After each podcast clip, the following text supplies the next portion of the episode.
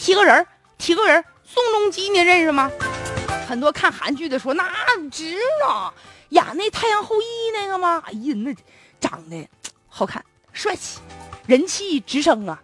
但是这两天吧，哎呀，发生个事儿，也也挺过分。这不清明节嘛，人们去这个呃祭拜的时候，有的商家居然在那冥币上印上了韩国明星宋仲基的头像，什么什么肖像被印在冥币上。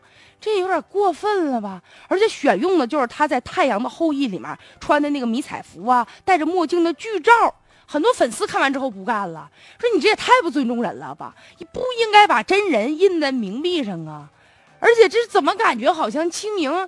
就像一场儿戏一样呢。粉丝之所以生气，就感觉这样的行为对偶像是一种极大的不尊重。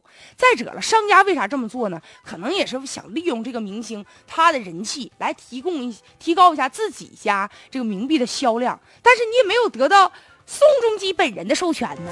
这关键人家能授权给你啊？按照咱们中国人的传统习俗啊，这咱传统观念，你要把这样的头像印在冥币上，是一件多么不吉利的事儿啊！商家，你不可能连这点传统都不懂吧？当然了，是吧？人家小宋，人家是外国人。那外国人人家很难接受这个事儿吧？伤害了别人的感情，伤害了粉丝的感情，你还想指望着明星的名头，然后吸金呢？这真是白日做梦。俗话说得好啊，有需求就有市场啊。所以现在各类冥币之所以就是在市场上出现了，就各种各样的一些冥币，也可能就是为了让满足这些人，可能说我买的时候希望我的自己的亲人在另外一个世界能收着钱。所以说祭拜的时候也有一些相互攀比的行为，比如说谁家烧的多，谁家样数多，就能证明谁家的实力啊。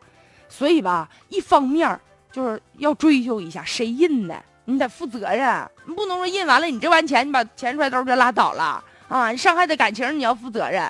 另外一方面就也提醒大家哈，就是说这个焚烧啊，一方面也污染环境，另外一方面也带来一些隐患呐。唉，有那么句话说呀。风雨梨花寒时过，几家坟上子孙来呀。所以这祭拜亲友呢，还是多一些文明吧。